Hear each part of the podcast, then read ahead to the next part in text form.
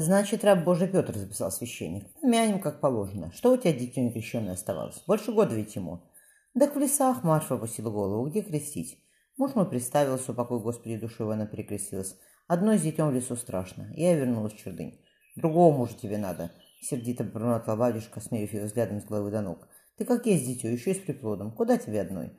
Над тобой молитву разжитную, молитву чистительную не читали? Ясное дело, в лесах не почитаешь. Ладно, пойди в храм, пошли в храм. Пропустив Марфу вперед, он взглянул на стройную спину. Такая долго одна не засидится, больно хороша. Невместно и смотреть на нее. Восприемники взяли диакона и старушку-вдову, что пекла просфоры. Марфа слушала скороговорку батюшки. Ее крестил митрополит Макарий в Успенском соборе Кремля под звон колоколов, золотой украшенной самоцветной купели. Восприемником стал государь Иван Васильевич.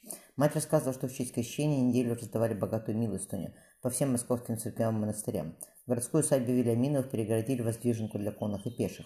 Полтысячи приглашенных на празднество не могли одновременно усеться в трапезной, столы вынесли на улицу. Рядом с тобой Марфа пробежала мышь.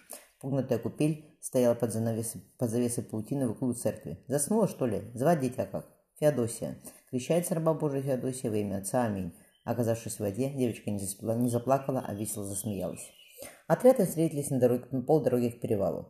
«Все путем у вас, атаман спешился. Толмача взяли?» «Нет», — Петя помрачнул. «Сказали, как Васян представился, так никто больше костяком и не ездил. Боятся монахи, что не справятся. Дорога опасная, незнакомая. Не отпустил никого настоятель». Ермак потянулся. «Без них поговорим. У нас полсотни клинков. Как все за раз, за раз заговорят, да как толмач не понадобится. А ежели мирные они?» Петя подвинул над корцом ощипанную птицу. «Что сразу мечами-то махать?» В не говорят, что два года их не видели. Раньше они торговать приходили, а теперь затаились. Непроста, неспроста сечую. Думаешь, правы Строгановы, что с татарами астеки соединились? Атаман вытащил флягу. Да еще не совали за большой камень, что при государе Иване Великом, что сейчас только воду трогаем. Надо бы в нее по горло заходить и плыть. Только для всего на полсотни, не полсотни клинков, клинков нужны, а поболее. Как на часовую отправимся, так еще народ дружину наберем. Петя разрезал птицу кинжалу. Кинжалом. Следующей весной двинемся. Как реки скроются? Я к той паре повенчаюсь, довольно ухмыльнулся Ермак. Я смотрю, ты из черни... чердыни приехал ровно кот сметаны отведавший. Верно, сметаны. Адамал потянулся. Бабу добрую нашел Петр. Сотник присвистнул. Быстро ты, Ермак Тимофеевич. Баба такая, что не зевать надо, и не уведут. Красавица каких поискать, хозяйка расторопная. Совсем молодая, еще двадцати нет. Детем, правда, муж ей не представился с этим годом. Как я ее встретил, не поверишь. Наши дружинники снасильничать его хотели, паскуды. Я их выгнал во своясь, а остальным велел честных, честных девок даже он не трогать. Иначе какая слава тогда нас пойдет? Еду, а дитя выползло на дорогу, рыдает, и бабе крик несется. Дальше все само сложилось. Ермак не сдержал улыбки. Петя вздохнул. Гляну, что впереди. Вокруг склоны крутые, лошадям бы дороги, ноги не переломать. Спустившись к ключу, он присел на камень рядом с весело бегущей водой.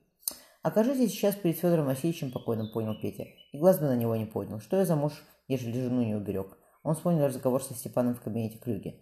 17-летний Петя никогда не видел брата таким. Гермартин умер месяц назад. Степан не успел прийти в Англию к его похоронам. Вернувшись с кладбища, он постучался к брату. «Петька, разговор есть». Степан пил мало и редко, что крепче пива, но сейчас перед братом стоял бутылка с прозрачной жидкостью. «Тебе не предлагаю», — бросил он младшему. «Мало еще». Выслушав Степана, Степана Петя спросил, «И ты сам своими руками?» Повертев серебряный кубер, кубок Степан запустил его в стену. Она меня от испанского языка, ядра закрыла, а я ее своей рукой. Она мне жизнь спасла, она меня ждала. Воронцов-старший отшвырнул пустую бутылку. «Принеси еще» у Гера Мартина в сундуке. Степан налил себе еще. И я не сумела ее уберечь. И кто я после всего? Петя поднял голову. С привала слышался крик. Он бежал вверх. Дружинники поднимали луки. В полусотни саженей по каменистому склону сбирался человек. Питер, Петя разглядел смуглое с миндалевидными глазами лицо, волосы заплетенные в косу. Стрелы посыпались на, на склон, но Остяк все бежал. Еще немного, он скрылся бы в нагромождении камней. Он же вам нужен предупредил Ермак. Прицелившись, вспомнив наставление английских лучников, Петя выстрелил. Описав красивую дугу, стрела вонзилась Белису в ногу под колено. «Молодец, сотник!» – покачал головой атаман. «Белку в глаз не бьешь». «Бывало и белку», – пожал плечами Петя. Пленник, закусив губы от боли, что-то шептал, когда мы перевязывали ногу.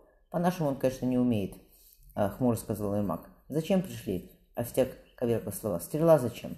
Ермак наклонился над ним. «Стойбище твое где?» Остяк отвернулся. Атаман злопнул его в рану. «Не скажет он», — вздохнул Петр. Ермак решительно направился к костру. «Сними тряпку», — приказал он Пете. Лезвие кинжала атамана отливало красным. «Сам снимай», — Воронцов выпрямился. «Я раненого пытать не буду».